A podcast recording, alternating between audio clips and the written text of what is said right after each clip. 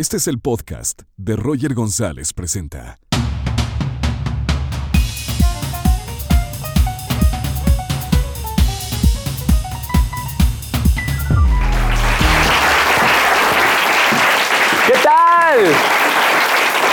Gracias por venir a la teatrería aquí en la Ciudad de México. Un gran saludo para la gente que sigue este podcast todas las semanas, a la gente que está suscrita a nuestro canal. Gracias y a todos ustedes por venir.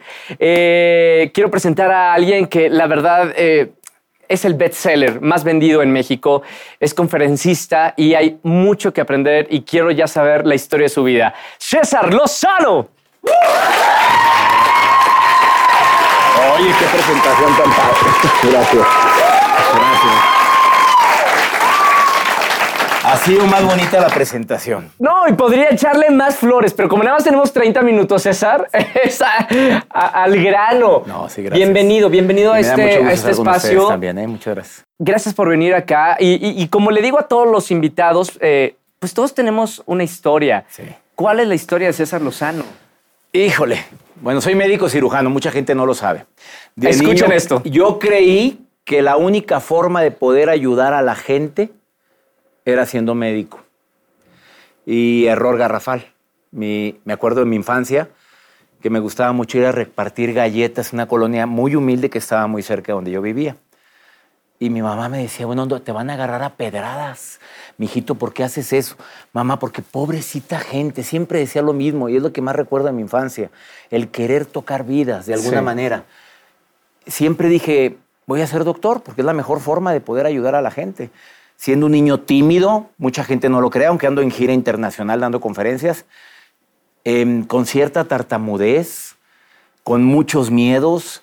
Lo peor que me podía pasar es que la maestra dijera... Pase al "Ah, a escenario, no, que, César". la, que la lista, y la- yo en medio, L, Ajá. se fuera así, la, sobre todo una maestra que yo quería matar en ese tiempo, que, que decía, a ver, ¿a quién pasamos? Este momento, yo no sé si el público lo entienda, pero ese momento donde, ¿quién, ¿a quién pasaré? Y yo, era, era, pa- era pavor. Yo cuando me imaginé que me iba a dedicar a esto, estoy hablando de mi maestra, voy a poner un nombre ficticio, Marta, Ok. que ya murió, pero era mendigala. pero ya lo superé. Donde quiera que estés, Marta. Oye, no, donde quiera que así, esté, Marta. hazle así, Es donde que quiera. antes decía donde quiera que estés, pero ahora digo donde quiera que esté, porque si no ha sido por ella, Ajá. yo no hubiera descubierto que tenía la facilidad para hablar. Yo era muy tímido. Un día a Marta se le ocurrió decir, mañana todos se van a aprender lo que les- se les hinche su reverenda gana, porque se hablaba la vieja. Sí. Pero así. Y no quiero a nadie, y yo, yo, yo, yo, yo, yo, yo, ¿qué? Ponte el lápiz en el hocico, me decía. Porque yo tartamudeaba. Oye. ¿Qué- ¿Yo qué, César Lozano? ¿Yo qué? Yo no, Marta, tú también. Mañana te aprendes lo que sé. Y mañana, dos minutos exactos hablando con técnica de oratoria. Y yo miado para adentro. O sea, miado para adentro es doblemente miado. Claro, claro. Y la Marta, eh, me acuerdo tanto esa noche que llegué con mi madre, mi mamita preciosa, que creo que fue la mujer que más ha creído en mí. Sí. La frase de mamá, yo llorando, mamá Marta quiere que mañana hablemos dos minutos. Mijitos, dos minutos, es lo que tardaste de llegar de allá. Mamá, pero tengo miedo, tengo pavor. Cállese la boca, me dijo. Si otro puede, ¿por qué usted no? Frase matona de mi mamá. Pero aquí, yo quiero saber dos cosas, César. Primero, ¿de dónde nace ese corazón de ayudar a los demás? Porque lo comentaste ahorita, ah, ahorita desde chiquito querías ayudar a los demás, tocar el corazón de los demás. Y dos, ¿cómo eran tus papás contigo? Eh, bueno, mi madre pegadísimo, aunque no tengo ni, no tuve ni mamitis ni ella hijitis, yo era muy pegado a mi madre. Sí. Mi padre era un poquito más desprendido, más pegado a mis hermanos. Bueno, eso nunca lo he platicado, ¿eh? A lo mejor lo están viendo mis hermanos y lo, y lo van a entender. Mi papá se pegó mucho a ellos. Yo me pegué mucho a mis hermanas y a mi madre. Eh, me gustaba. Eh, Era a- frío como papá de... pues es que él no, no Somos sé. del- somos del norte, sinceros somos del norte. Somos del norte.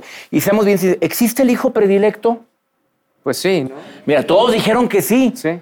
Más de 1500 personas que hay aquí. que que- dilo, para que la gente se empate. Oye, a, ver, ¿existe o no existe? Sí. Sí. Bueno, yo no era el predilecto, punto. De tu papá. De mi mamá sí. Ajá. De mi papá no. Y claro, mi de papá, decía eh, que, que de los, mis hermanos esperaba mucho porque empezaban a trabajar muy jóvenes con él y yo quería ser doctor. ¿Eras, La- eh, de- de- soy de la el familia? sándwich, el de en medio. Ah. Ya entendiste todo, ¿verdad? Sí, sí. El que es en medio le toca lo peor. O es el que más brilla o es al que más madrean, pero el ser el sándwich, hay estudios que dicen de que pues tenemos ciertas características que ya las platicaremos en otro programa. Y la verdad es que mi papá, pues no es que creyera o no creyera tanto en mí, simplemente no recibí el apoyo que yo creí y gracias a Dios. Si a mí me hubieran apoyado como apoyaron a mis hermanos, yo no estuviera aquí ahorita. ¿Por qué? Por la misma razón por la que cuento lo de Marta, se parece mucho a la historia, porque sale tu mejor versión cuando tú tienes que rascarte con tus propias uñas. A mis hermanos se les ayudó mucho, qué bueno, se les dio trabajo en la empresa de mi papá, qué bueno. Yo no, yo quería ser el médico, el doctor, el que ayudara a los demás. Y esa, terminando lo de Marta, llego al día siguiente y me acuerdo un, un salón de clases, 45 estudiantes, yo sentado allá y empieza Marta, ¿con quién empiezo? Aves. Empezamos por abecedario. Y yo, ay, gracias a Dios. Antonio Alvarado pasa y pasa el primero. Héroes de la independencia que nos dieron la patria y libertad. Y terminaban como que, gracias, Miguel Hidalgo. Y Costilla. Y Marta. Y Marta, bájate, blasfemo. Cero, desgracia. Cero. Cero. Yo, cero. ¿Pero por qué cero si habló padrísimo? Juan, Lo- Juan López, ya iban en la L, yo, Padre nuestro que estás en el cielo. que se desmaye Marta, que se desmaye. Que le baje la regla y no traiga protección. que no traiga- Porque mamá ya me había platicado la, la regla por eso. mis hermanas, no por mí, no me, aún no me baja. Y de repente César Lozano, pero se hacía, ella se sentaba psicológicamente entre nosotros. Me tocó atrás, oliendo a Chanel 5. La recuerdo como si fuera yo ayer. huelo el Chanel 5 y me meo como perro. si alguien de aquí trae Chanel 5, que ni se acerque, porque me meo aquí. Ya es que los perros se orinan cuando se arreglan. Este, y César Lozano y yo atrás. Aquí estoy, Marta. Mueves tus piernitas y párate. Me acuerdo tanto. Lo actuaría, pero no hay lugar aquí. Pero, eh, me, me siento como si estuviera yo en, el, en esas conferencias de TED que no te puedes mover de aquí. Es que la- acá está la aquí luz. está la luz. no. y no hay gente fea, hay gente mal iluminada. Y tiene razón. donde hay luz, no te carga la. Y me paro y me acuerdo que empecé yo. Habla, niño, habla.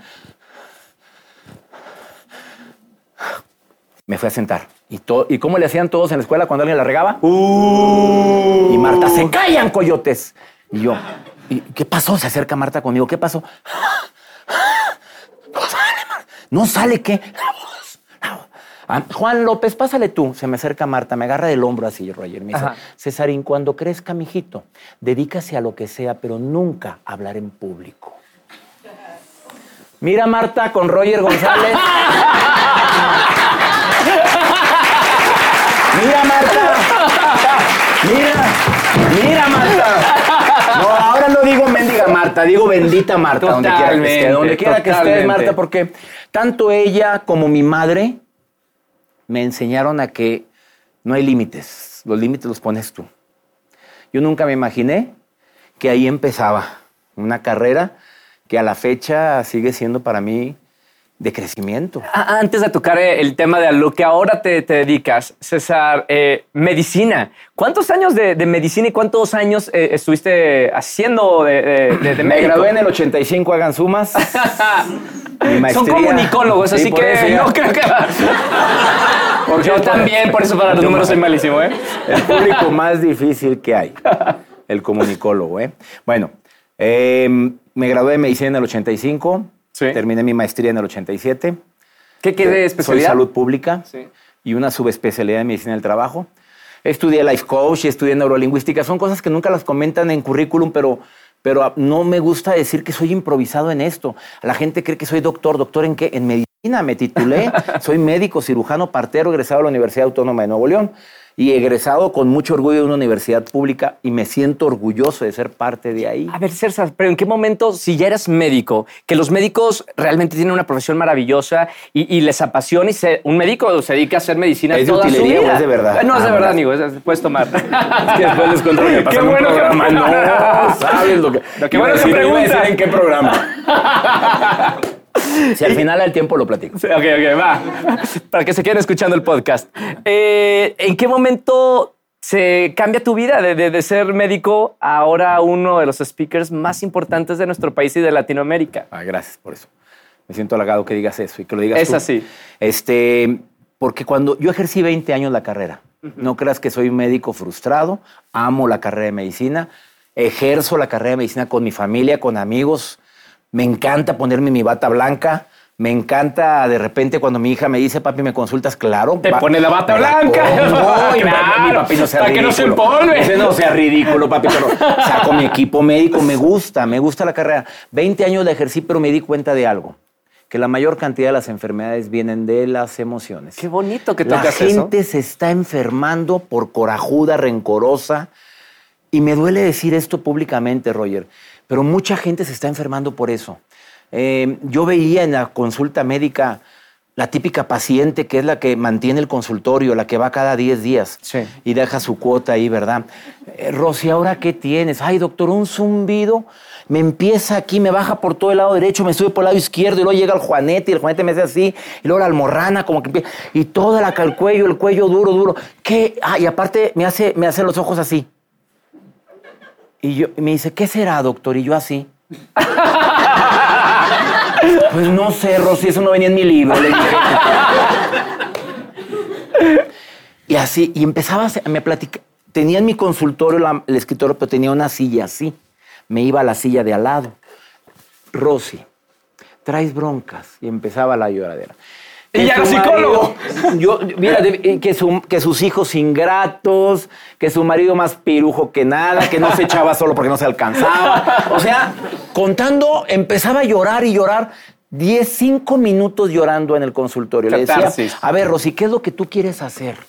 A ver, ahí está tu dolor. Y así le digo a la gente ahora, ahí está tu pena, ahí está tu duelo. Te cortaron, no te valoraron el amor. A ver, ahí está, ¿qué vas a hacer con él? Desde entonces ya usaba life coach sin ser life coach. Claro. Porque yo siempre he dicho que las mejores respuestas salen de ti. Yo a mí no me gusta que me digan consejero o motivador cuando me presentan. Me acaban de presentar en Ciudad Juárez hace una semana con- yo le- y le dijeron, no lo presenten motivador porque le choca, le ponen un cohete en la cola. Con- así le dijeron el maestro de ceremonias, con ustedes el motivador de América. Y yo, chinga. Y salgo, imagínate que salgo del público, el motivador, el público, motívame. No, hombre, motívate solo. No, hombre. Cada que dice motivador me siento como que objeto sexual, vibrador. Porrista. No, ¿qué es eso? No, si, si algo de lo que yo digo te motiva, qué bueno. Yo, yo platicando con ella le decía que tomar, y luego le- le- a la gente le encanta que le des unas gotas, que le des media pastilla, la cuarta parte, le encanta. Te vas a tomar cinco gotas de esto, Ro- Rosy. Cinco, no seis, no cuatro. Cinco, las cuentas. En dos vasos de agua en la mañana y dos en la tarde, porque la vi muy deshidratada, muy seca. La veía muy seca. Te tomas las cinco gotas en la mañana y en la noche, en la tarde como a las siete, para que no tengan ganas de mear en la noche. Te las tomas y vas a venir en cinco días. No te voy a cobrar nada.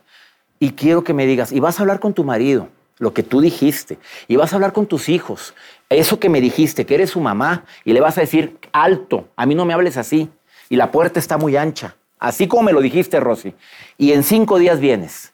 Llegaba en cinco días, dime cómo llegaba la Rosy. Como si nada, Llegaba como nueva. cojeando, llegaba, llegaba con la chicha, aspirada de cuelas. Doctor, qué gotas, deme más, deme más de esas.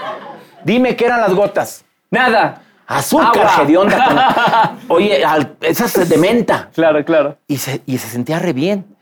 Y así uno, así otro. Había gente enferma que tenías que darle medicamento, pero, pero sobre todo hablar con ellos. Roger, la mayor cantidad de las enfermedades vienen de la tristeza, del coraje, del rencor. San- ¿Sabes, eh, César? Antes no se tenían los estudios. Yo estoy de acuerdo contigo. He leído estudios acerca de las emociones y cómo afectan a- al cuerpo, a la salud. Pero antes no se tenía tantos estudios. Y decir que un médico piense que la psiquis de, de la persona puede sanar era ir en contra de tu Ah, profesión. totalmente, no. Y en contra de los laboratorios. que es una industria impresionante. Eh, sigo tomando medicamento cuando me enfermo, pero siempre que tomo medicamento yo digo, ¿qué me provocó esto? Cuando me quedo afónico, ¿qué quise decir y no dije? Cuando tienes problemas de oído. A ver, ¿qué, te está molestando? Cuando tienes problemas de gastritis, de área abdominal, ¿qué sientes que te está revolviendo tu vida? O sea, no, no estoy diciendo deja de tomar medicamento, que quede claro. Estoy diciendo que analices tu emoción. ¿Qué o quién te está desmadrando tu vida? A veces eres tú mismo. Eres tú. Eso fue lo que yo, mi aprendizaje más grande como médico es ese. Que la gente no, no se pone las pilas, siempre anda buscando. Mira, Roger, es muy fácil ser víctima Sí. tirarte para que te recojan, bueno, para que te levanten, todavía, todavía que te den tu revolcada. Igual la recogida también viene bien. Pues también. digo, es muy fa- digo, seamos sinceros, es muy fácil tirarte y hacer- hacerte la víctima, pobre de mí, nadie me quiere, nunca me has valorado, nada más yo, puedo el que aporta en la relación. Eso lo entienden los jóvenes y lo entiende todo el mundo. Y señoras que me están viendo, porque ahora tienes un público más, más macizo. es muy fácil estar lloriqueando por los rincones. Lo que es difícil es tener actitud positiva. No, no, yo nunca he dicho que es fácil tener actitud positiva. ¿Tú naciste con actitud No, positiva? no, no, no, ya lo aclaro públicamente y por primera vez. Nunca, no, yo era muy negativo, quejumbroso, preocupón, ansioso. Ah, Para mí en una fecha de examen era, una, era un estrés tremendo. Yo no tenía la actitud positiva, yo siempre he dicho que eso se adquiere, son hábitos. Y hay hábitos, porque ser negativo es fácil. Sí. Nomás se requiere estarte quejando, echando madres y buscar culpables. Sí. Y pobre de mí. Sí. Ser positivo se requiere que empieces a hacer un balance de bendiciones, que empieces a ser agradecido, que hagas en- un in- en una introspección y digas cuáles son mis fortalezas, que te hables en positivo, que te dejes de estar dando latigazos. Hay gente que soy una pendeja y qué pendeja. ¿Qué es, qué, qué es eso? No, te hablas como tu peor enemiga, co- como tu peor enemigo. No, na- jamás le hablarías como te hablas tú en el espejo, cuando te estás viendo toda madreada y dices, qué frega, qué amor. Nadie te diría No, eso, claro. nadie te lo dice. Estoy hecho una marrana. ¿Qué es eso? Rosa, Naka. ¿En qué momento te empiezas tú a naquear solo? No sé si estoy- me estoy explicando, pero, Sí. pero ser- tener actitud positiva requiere trabajo diario. Y yo te juro que a, a 27 años de carrera como conferencista internacional, como escritor, 12 años haciendo libros, eh, no, nunca me imaginé que era una labor diaria. Yo dejo, es como la- los retiros espirituales. Sí. ¿Quién ha ido a un retiro espiritual? Levante la mano. ¿Cómo salimos? Hechos unos santos. Así, ven, hijo mío, abraza a tu padre. Ay, hormiguita, te voy a picar, te voy a pisar con cuidado. Dios te bendiga, hormiga. O sea, así salimos todos, hechos Claro. unos santos. Si tú le, no le sigues y te dicen en jornadas, el cuarto día, en cursillos de cristiandad, las ultrellas, o en, el- en la iglesia cristiana, si tú no le sigues, con eso te apagas. Sí. Y lo mismo te lo digo como autor de nueve libros. Si tú no le sigues o sigues leyendo, sigues preparando, sigues viendo situaciones negativas y buscando lo malo en la vida, te apagas. Nos convertimos en lo que vemos, en lo que oímos y en lo que sentimos. Entre más te juntes con gente negativa, mira, Jim Rom dijo, nos convertimos en el promedio de las cinco personas que más cercanas están a ti. Ahora pido a la gente que piense quiénes son esas cinco seres que más influyen en tu vida. En eso te conviertes. Imagínate el desmadre. Claro. Tu comadre Patti bien borracha. Tu comadre Marta bien piruja. La otra bien- Y el otro depresiva. Imagínate lo que queda de ti. Claro. Eh, eh, no, ahí viene la Eres la frase. suma de todas. Es la suma. Eres la frase. eh, la que con lobos se junta. Ah, oye. Oye, César, ¿en qué momento pisas el escenario por primera vez? Cuando ya... lo recuerdo. bueno, es que lo, fui pisando poco a poco, pero yo recuerdo cuando estaba en prepa, en secundaria, saliendo de secundaria a prepa, un cura, un cura me invitó a dar clases de catecismo. ¿Eres católico Soy cristiano? católico, soy católico. Un cura me, me- de la iglesia a la que yo asistía, por, por nervioso, porque iba a misa diario a rezar a Dios, a pedirle a Dios desde la secundaria tantos problemas. Por eso ahora llevo un estudiante. ¿Qué problemas tenías tú? No, pues es que lo mismo que yo pienso ahorita, ¿qué problemas tenía yo? es que mira, es que ahora lo pienso, digo, ¿qué chingados traía? ¿Qué problema le, A le- le preguntabas yo- a, a mí se Dios? me acercan en las conferencias, va mucho adolescente y joven a mis conferencias. Sí. Se me acerca un niño de, de secundaria de 16, prepa, y- 15. Y, trae mi libro, me lo firmas esa. Ahí detengo la fila, porque me veo reflejado en ese niño. ¿Y por qué, por qué le, quién, quién te compró el libro? No, yo le dije a mi mamá que me lo comprara. ¿Y por qué llevas este? Y se quedan callados. Te juro que no menosprecies a un sobrino, a un hermano que, que esté deprimido. Ahora nunca había habido tanto suicidio en jóvenes. Las redes, entre más amigos tengas en Facebook, más posibilidad tienes de deprimirte. No es estudio mío. ¿A qué se debe la, la depresión? Pues que nos que- estamos comparando, que cada quien presenta en el Facebook la mejor versión. Todos, tú, yo, todos. Sacamos la parte bonita, no sacamos que estamos em- echando madres, Claro. estamos, no. Aquí con mi amorcito comiendo bien rico. Y, luego el, y el marido, ríete, cabrón, que te rías. A ver. Y luego las van a revisar. No, otra vez. Y ahí está. Pero lo que no viste es antes. Ya me tienes hasta la madre. Vine aquí porque quisiste, pero ya, ahora vamos a poner, ahora vamos a poner algo ya. me me recuerda a la sociedad regia eso, Eso ¿eh? sí, la regia, la Oh. tapatía y la todo, no, no, todos. Aquí en, el- en México, no, qué esperanza. bueno, Yo pero en general, yo en siento general, que ¿no? ahora los jóvenes y todos nos estamos comparando con la mejor versión de los demás. Sí. No con la mejor versión tuya. Las redes sociales, benditas redes sociales. Bendita tecnología que nos tocó vivir. Pero ten mucho cuidado. ¿Cuánto tiempo estás ahí? Que entre más tiempo estás ahí, más vacío sientes. Dedícate a ti. Agarra mi libro, puedo anunciarlo. Por favor, pues César. sí, oye, a uno tiene que aprovechar el nuevo, ya supéralo, te adaptas, te amargas o te vas. Así le puse. Lean, agarren un libro, una hoja diaria. Eh, hay tanto que se puede hacer y no lo hacemos. Quiero que me digas, ¿cuál es el libro que te ha cambiado? Supongo muchos libros te han cambiado la vida. Dime uno Que no sea mío. que no sea tuyo. El poder de la hora, Icar Tool. ¡Wow! ¡Qué buen libro! Sí, sí, sí, sí, sí. Ese libro me cambió la en vida. resumen, dime qué aprendiste de ese libro. A vivir el presente. ¿Por Mira, qué? Ese libro lo leí eh, hace aproximadamente 15 años y en ese momento yo apenas estaba aprendiendo a disfrutar el aquí y el ahora. El saber que ahorita estoy contigo y lo más importante es esto, que ahorita tengo que tomar un avión y el tráfico está bien bonito, sí, y que mañana me presento en California, sí, y que... Y después en Nueva York. En Nueva York, ¿cómo sabías? Bueno, este hombre todo sabe. Y voy a Nueva York, me presento en el evento internacionalmente en Maestras. eh, pero ahorita lo importante es esto, que cuando comas, comas rico. Que cuando bailes, baila como si nadie te viera. Que cuando chismes, chismes sabroso. Va a planchar, planche bien. Del verbo, de la raya derechita, la raya que quieras. Pero ya que estás planchando, plancha bien. Ya que estás comiendo, come rico. Ya que estoy contigo, esto es muy desagradable y lo aprovecho tu espacio, Roger. Esto que lo, Es va- lo ven millones de personas. A ver, eh, eso de tener el celular en la mesa con la persona más importante de tu vida y cada que vibra hagas esto. Ah, no, no le voy a contestar. Ay, qué importante soy. Qué importante soy. Es una falta de respeto. El celular debe estar o en la bolsa, aquí lo traigo, o guardado, cuando estoy con la persona que más quiero, con la gente que más quiero. Pero estar viendo a ver quién... me- Cada que vibra, te desconectas de la persona. Y no me digas que no es cierto. Cada que ya te desconectaste, ya estás viendo a ver Sí. quién es, aunque no le tomes importancia. Yo dejo de platicar. Cuando estoy con alguien que quiero, con mi esposa, con mis hijos, y estoy platicando con ellos, y de repente veo que hay reglas en mi familia, esa es una, pero veo que ellos voltean, mijito, cuando terminas de ver, te sigo platicando. Y me quedo callado. Sí. Papi, no te enojes. No, no me estoy enojando.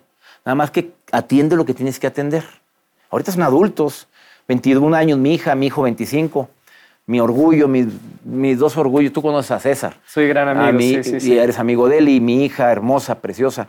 La, la verdad es que yo digo, ¿en qué momento nos estamos desconectando, estando tan conectados del- con el mundo? Nunca en la historia se había vivido, ellos no lo vivieron, lo que me tocó vivir a mí. Mandabas una carta. Y si querías urgencia, mandabas un telegrama. Ahora mandas un WhatsApp a cualquier parte del mundo y mandas video en tiempo real. ¡Qué maravilla! Doy gracias a Dios porque gracias a las redes son los 7 millones y pico en Facebook, tengo no sé cuántos en Instagram. Tu mensaje puede llegar a más a mucha personas. gente. Hay gente me saludaron ahorita que llegué. ¿Me ves en el programa hoy? No, te- en Facebook. No, es que te sigo en Instagram.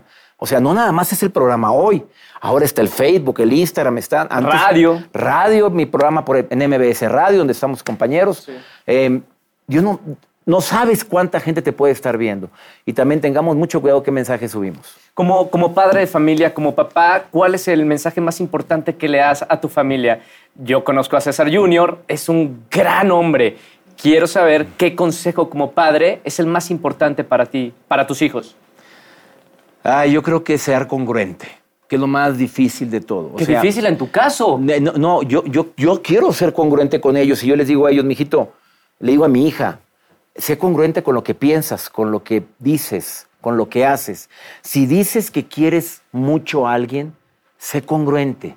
Si dices que no te gusta eso, sé congruente aun cuando traigas cinco drinks en tu cerebro. Sé congruente con tus convicciones. El mensaje. A mí no me gusta estarle diciendo hagas esto, porque lo prohibido gusta más. Sí. Tú di, estoy a dieta y te da un hambre. ¿Sí o no? Por estoy a dieta y todos te antoja. Ay, lo que nunca tragas. No digas estoy a dieta, di he decidido comer saludable. Sí. Yo le digo a mis hijos, sé congruente.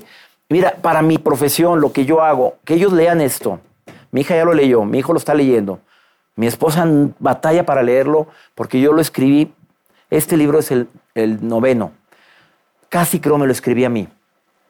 El año, este año que estoy, este año, el 2019 eh, que, que pasó, para mí fue un año de muchos cambios emocionales donde me di cuenta que la gente no es como crees que es. Sigues Y- aprendiendo entonces. Claro, no. Y el día que diga ya, ¿en qué momento uno se llega a creer que, que se lo sabe por, por tener, gracias a Dios, ocho bestsellers? Y espero que este ya sea bestseller ahorita. eh, no te hace que sabes todo. No caigas en el síndrome del producto terminado, que es el peor síndrome. Tú tienes años en la conducción desde Disney, el pequeñuelo, Roger. No, sigues aprendiendo Totalmente. eh, te sigues poniendo no nervioso, emocionado. Sí me pongo antes. nervioso. Bueno, sientes confieso. Yo sigo sintiendo cuando empieza un programa de radio mariposa en el estómago, en el programa, cuando está el 5, 4, 3. Es en vivo. En mis conferencias salgo y me paro ante mil, dos mil, tres mil, veinte mil. Sigo sintiendo que, que me tiemblan las piernas. Y en este libro, Este ¿aprendiste libro- de las personas? pues me di cuenta de lo que es la traición. ¿Por qué? ¿En qué te te- Porque te tocó personas un- que quería, que quería mucho, y, y debo decir, sigo queriendo, porque tú tienes que aprender a, aquí lo digo en el libro, dice, ya supera la traición, ya supera las ganas de ser perfecto. Yo soy demasiado perfeccionista, como tú comprenderás. Sí. Te gustan las cosas bien hechas, Roger. Tú haces el trabajo porque te conozco. Yo también, pero se sufre. La hay que ser amigo de la imperfección sin ser cuachatrón, sin ser fachoso, si, no, saberme adaptar a que no todas las cosas van a salir bien, que la gente no siempre va a ser como yo quiero. Esto fue, el año pasado aprendí tanto, la vida me dio tantas lecciones, me desilusioné de gente que, que para mí eran importantes en mi vida y dije, me amargo, me adapto o me voy o se van. Tú puedes perdonar de tres maneras. Te perdono y ayúdame a volver a confiar en ti porque vales la pena. Sí. Te perdono y sigo contigo porque no me queda de otra. Eres mi jefe, eres mi compañero de trabajo, son mis hijos. O porque no me queda de otra. Y te perdono y, y te quiero de lejecitos. No te quiero cerca de mi vida. E- e- En tu Es un caso, perdón. En tu caso. Yo apliqué el ¿cuál de- tercero. Vámonos, de lejecitos. No los quiero en mi vida. ¿Por qué? Por salud. Porque ya vi de lo que estás hecho. Porque te quieres. y porque me quiero. Hay una frase matona que hice. Te perdono porque te quiero, pero me alejo porque me quiero. ¡Sas, culebra! Así, frase matona. ¿Cómo superas una traición? Yo digo, eh, aprovechando este espacio, mi, uno de mis grandes amigos, casi hermano, que conocía a mi familia, eh, entró a mi casa, que estaba la chica que me ayuda a limpiar, se robó mucho dinero y desapareció. Era alguien con quien confiaba, mi asistente, mi hermano, mi amigo. Lo siento Y mucho. eh. Un mes me costó dejar de tener pesadillas al decir, ¿cómo es posible que casi mi hermano, mi mejor amigo, me haya traicionado? ¿Cómo superas una traición tan importante? Eh, primero que nada te lo regalo. Gracias. Ahí lo vas a encontrar. Segundo. Para empezar, es que, es que ahora, ahora la, la gran ventaja es que ahora. Y fíjate lo que te estoy diciendo con el título. Es bien difícil superar eso, Roger. Y te lo voy a decir por qué. Porque no todos tienen el gran corazón que puedes tener tú, tú, tú y yo. Y te lo digo de corazón. Tienes un corazón muy noble. Y, y son dolores que llegan hasta el tuétano, el hueso, al centro del hueso. Eh, esa es la primera estrategia. No todos tienen el corazón que yo tengo. Dos, no, tienen, no todos tienen ni los valores, ni los principios, ni la esencia de lo que es la amistad para ti. Si él no se tentó el corazón para robar, yo digo pobre. Fíjate lo que digo. En lugar de tenerle coraje, que sé que no lo tienes, tienes desilusión, Sí. porque lo veo en la mirada, Sí. Mejor yo prefiero decir pobre a decir hijo de la chica, porque lo segundo me daña. Ya lo que me hizo de daño ya fue mucho. No sé cuánto dinero fue, pero por lo visto fue bastante. Ya con eso es mucho el daño, lo material, lo emocional. Y luego para guardarme coraje, guardarle coraje a él por lo que hizo, más daño que ese, ese me enferma. ¿Qué precio le ponemos a la salud? Claro. Que lo digo como médico, la gente resentida se muere antes. La gente corajuda se muere antes. La gente que no ríe, aunque sea falsa, ríanse. Esa, esa sana, esa risa sana. La risa, la- aunque sea falsa. Así, ¡ah! ya. ¿Qué sé yo? Andaba activando el aparato inmunológico. El aparato inmunológico es el que me defiende contra enfermedades, Roger. Entonces, ¿quieres activarlo? Ríete. Ex- Yo me acuerdo que entrevisté en el programa de radio a un pelado que llegó que es del yoga de la risa. Sí. Esto fue hace cinco años. Sí, sí. Yo dije, y llega y me dice así. Yo pues, pensando, ya lo perdí. Tú sabes lo que es entrevistar. Sí, claro, ¿no? claro, claro. Así como has de haber pensado ahorita ¿verdad? Pero así, ya, ya lo perdimos. Y empieza el hombre. Es que hay que, hay que reírnos. ¿Y cómo se ríe usted? Pues así, jo, jo, jo, je, je, je, ji, ji, ji. Y yo, dice, dice mi productor, doctor, la cara así. Y yo haciéndole así. Bueno, ¿y eso en qué ayuda? No, doctor, es que usted como médico debería de saber. Hay estudios científicos que dicen que la risa sana. Bueno, ahora, oye, lo avalo, lo aplaudo. Me río a veces falso, solo. En las mañanas lo hago como parte de mi terapia. Cada mañana me levanto primero la oración. Yo me gusta mucho la oración. Tengo que y no me avergonzaré nunca de decirlo. Creo en Dios. Hago una sesión de agradecimiento. Empiezo así a lo que te vaya. Hazlo mientras te despiertas, cuando te estiras como perro en la mañana. Checa, los perros son sabios. ¿Por qué? Los estiran. Los perros es lo primero que hacen Y es los estirar. gatos y- todo animal se estira. Claro. Estírese usted también. Como perra, como perro, estírese. O como gato, gata. Como gata, depende de lo que sea. gata. Él fue el que dijo la gata, no fui. Bueno, usted estires. Y luego empieza tu sesión de agradecimiento. Hazlo mientras te estás estirando. Yo lo hago cuando estoy en la cama todavía, mientras estoy reaccionando. Don, Primero, donde amanecí? Pues tanto viaje. 80% de mi vida Te estoy pierdes, viajando. claro. Primero checo, está la señora, ¿no está? Hay que ver. No, no, hay que ver quién está. No, digo, digo, quiere decir que ando viajando. Sí, claro. Eh, y luego ya que hago mi sesión de agradecimiento, hazlo mientras te bañas, se te olvidó. Cuando te estás bañando, agradece. Nada más volteé para arriba porque nunca falta el que, que agradezco. bueno, nunca falta. No, yo sí agradezco de todo. Agradeces, te la... Y di gracias. Gracias por la vida, por mis piernas, por mi trabajo, por mi... Gracias por lo que... Hay tres tipos de agradecimientos. Sí. Por lo que te pasa, bueno. Por lo que te va a pasar, hoy agradezco por todo lo bueno que viene. Y, por, y el tercero son las grandes ligas. Hasta por lo malo que, me- que viví. Esos que agradecen hasta por lo malo eh, son los que verdaderamente ya están en grandes ligas. Ando brincando a eso. Y yo quiero agradecer hasta... Es que el concepto de la felicidad, la gente cree que ser feliz es estar así todo el día. No, estar loco. No, ser feliz es... Te voy a poner un ejemplo que me gustó muchísimo y que creo que puede ayudar a la gente a entender lo que es la felicidad. A pesar de, puedes encontrar qué hay de bueno en lo malo. Con la muerte de mi mamá, el dolor más grande que he sufrido en toda mi vida. Supongo. Se me murió de repente cuando ella siempre me decía, mijito, cuando me muera de los siete hijos quiero que estés tú. Y el ego, ¿por qué mamá? ¿A mí me quieres más? ¿O qué? No, porque eres el doctor. Mensa no era, ¿verdad? Este, y como irónicamente, por mi trabajo en televisión, yo no estaba. El único que no estaba era yo. Le di una embolia fulminante, estuvo viva unas horas, muerte cerebral. Cuatro días antes hemos platicado ella y yo en, el- en la finca campestre que tenemos y, y me dijo, mijito, cuando yo me muera, mamá, si estás más sana que yo, cállese la boca y escuche. Uno, que estés tú, cuatro días antes de morir. Sí. Dos, checa que si sirve algo se done. Mamá generosa, estás. Mamá, pero ya estás maciza, 72 años, ¿qué va a hacer? Cállese el hocico, me dijo. Pues mamá donó las dos córneas y los dos riñones.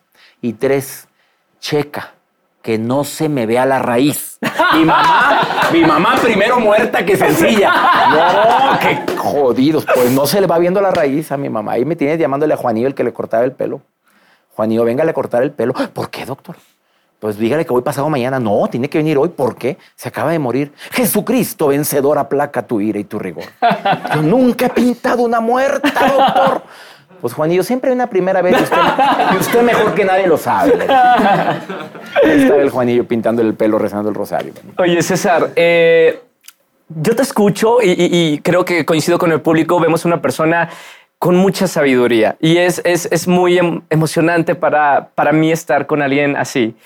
Eh, ¿Cuáles son tus miedos, César? ¿Cuál, qué, eh, cuál es tu punto débil eh, con, con el hecho de saber qué te ha enseñado a ti la vida? Ok, tienes esos mi- miedos, pero ¿cómo los superas tú con toda esa información, con, con toda esta sabiduría que te ha dado la vida? Bueno, fíjate que ya la palabra miedo ya no la quiero usar. Desde que escribí No te enganches, mi octavo, mi, mi- mi séptimo libro, ya no uso la palabra miedo, no me gusta usarla. Prefiero decir prevención, ya no me gusta decir estoy nervioso. Y me dice la gente, cuando voy a programas así importantes como el tuyo, ¿está Gracias. nervioso, doctor? No, estoy emocionado. Y se lo digo a los comunicólogos presentes, ya no usa esa ¿Por palabra. qué? ¿Por qué no usar las palabras? Eh, ese eh, tipo de no, no, palabras. No, es malo decir tengo miedo. A los terapeutas nos dicen, ponle nombre a tu emoción. Te lo dicen, ¿quieres combatir algo de dolor? Ponle nombre. Tengo miedo, estoy desilusionado, estoy triste. Es el primer paso en la terapia. Lo avala mi hermana psicóloga, ¿Dónde está? terapeuta. Ay, sí. qué bueno. Me hubieras dicho que está aquí, qué nervios. no, hombre, ya me madreaste con lo que acá. ¿Estoy bien? El primer paso en terapia es ponle nombre a tu emoción. Sí. A mí no me gusta poner la palabra miedo, busco el sinónimo. Estoy un poquito ansioso por esto, estoy eh, preocupado probablemente en que también es una palabra muy intimidante, es una palabra muy limitante, preocupado, mejor me ocupo. Sí. Cuando mi padre siempre dijo, si tu mal tiene remedio, ¿para qué te apuras? Y si no, también. Y si es cierto, ahora cuando tengo una preocupación de algo que no depende de mí, ni de ti, ni de nadie, yo como creyente se la dejo a Dios. Pues así- ahí viene en la Biblia, dámela a mí, tenla. Ten, aquí está lo de la. Ten. Acá te y la lo paso, entrego. paso. Pero que te quedes contento. La bronca es entrégala y quédate contento. Bendita fe. Esa es la fe. Tú mismo lo dijiste. Pero eso de nada más entregar la preocupación y te sales igual del templo. Así, ah, ah. Yo creo que se asoma Jesús. ¿A quién le rezó esta mensa? Ahí te hablan, Judas. Digo, yo digo que mejor hagas hasta lo imposible por vivir la vida en el día a día, el presente, el hoy. ¿Cuáles son mis miedos? Mis miedos es perder la capacidad de asombro. Que se me olvide lo bonito que vuelo mucho, Roger, y sigo abriendo la ventana, aunque la cierro normalmente. Voy en la, voy en la orilla para poder dormir y en los aviones, pero normalmente la cierro.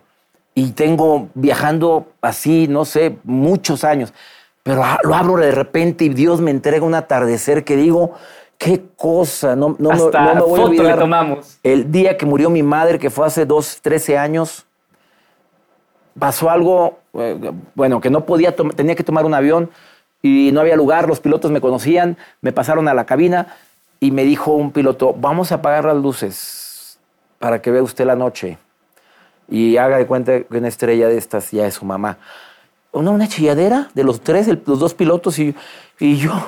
Ellos ni confían en mi mamá, ¿verdad? Y- Claro. Y yo, apagan las luces de la. Era, una, era un espectáculo a 32 mil pies de altura. Ver esa.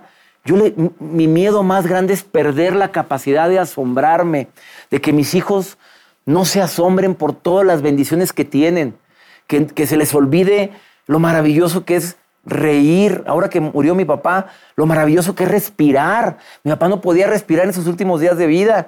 El tragar con gotero. Papá, toma tantita. Qué ironías de la vida. Eh, tu papá te cargó de niño. Me tocó a mí atender a mi papá como si fuera niño. Sí.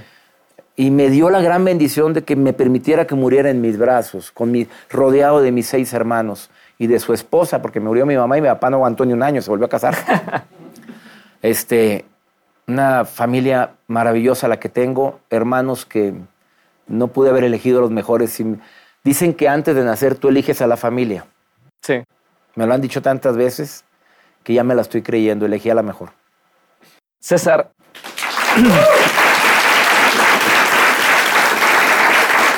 No quiero despedirte sin que me digas algún caso eh, que recuerdes porque has tocado a millones de personas a través de los libros eh, y las conferencias. ¿Algún caso de alguna persona en particular que le hayas cambiado la vida por estos mensajes que estás llevando? A ver, otro miedo que tengo es caer en la soberbia. Y me da tanto miedo de repente hablar de esas cosas me lo, han preguntado y, nunca lo contesto, pero a ti te lo voy a contestar, pero la verdad es que no me gusta porque yo prefiero que cuando me muera lo platiquen. Yo le digo a mi asistente Mario, que viaja conmigo desde hace 19 años, 18 años conmigo, tiene usted, nos, me habla de usted, tiene, tiene 38 años, me habla, sigue hablando, no me, dice que no me puede hablar de tú. Tiene usted, le digo, toda la libertad de escribir y de platicar todo lo que ve y todo lo que has oído en todas las giras que tenemos en México, Sudamérica, Estados Unidos, porque él anda conmigo para todas partes. Si alguien me conoce es Mario y mi esposa, obviamente, pero, pero usted platique todo. Y le digo, si me muero, que me voy a morir un día, pero me, pelo antes, usted cuente todo. Te va a ir muy bien, le dije. no lo dudo. Sacas un libro. no lo dudo. No, cuenta las anécdotas. Trilogía, César. Y, y, cuenta, me atrevo a decir que tengo una vida así, puede platicar lo que quiera. Y una de, si quieres, uno de los casos que más me han llegado, bueno, es que son muchos, Roger, pero nada más voy a contar el que más me viene a la mente. Em, Dios me pone en donde me debe de poner. Eh, llegar a, a, Denver, aterrizar en Denver con público hispano, yo no me presento con público americano, yo, hay mucho trabajo con los hispanos, que los amo inmensamente a la comunidad hispana en los Estados Unidos, y que el operador de la transporte que me llevaba al hotel me diga, hoy no va a ir María, su fan número uno de Denver, que cada que usted viene lo, va a ver. Y dije, ¿quién es María? Su fan número, ay doctor, no me diga que no se acuerda, porque así es la gente. Sí, sí, Roger, ¿quién soy? ¿Verdad? Típico. Sí, sí, Usted, eh, María, ah, María no va a ir, ¿por qué no va a ir? Eh, se está muriendo, tiene cáncer en el cerebro, fue un tumor de cuatro meses. Y eran las 5 de la tarde y la función era a las 7.30, 8 de la noche, en el teatro de Denver. Y le dije, ¿a cuánto tiempo está de aquí?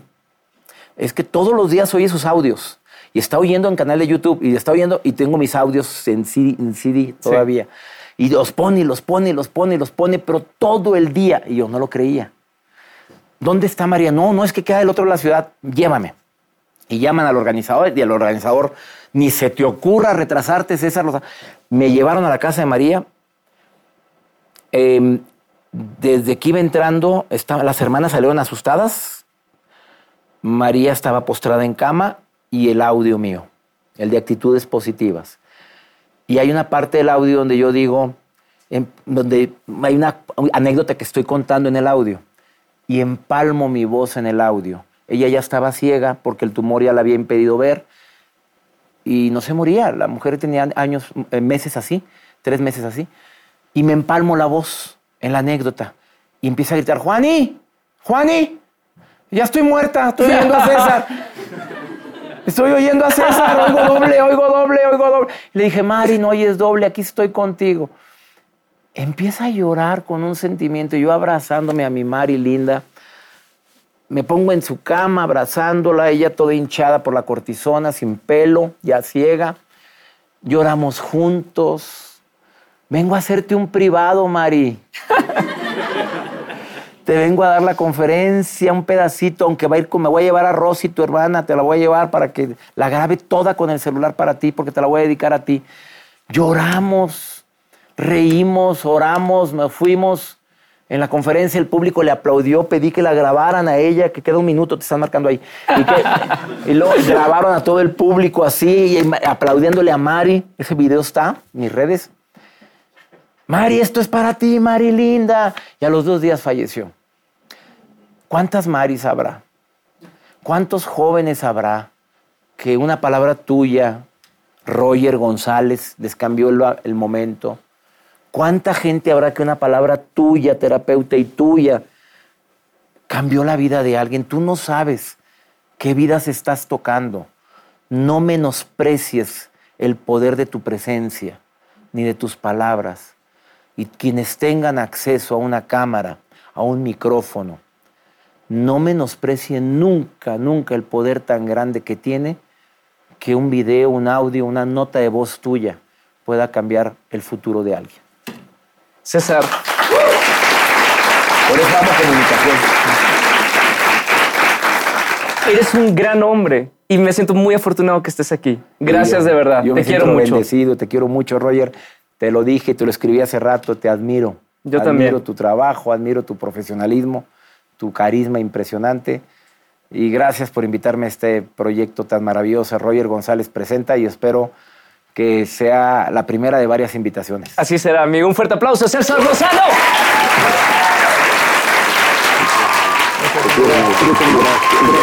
Gracias por invitarme. Gracias, gracias, gracias. Muchas gracias.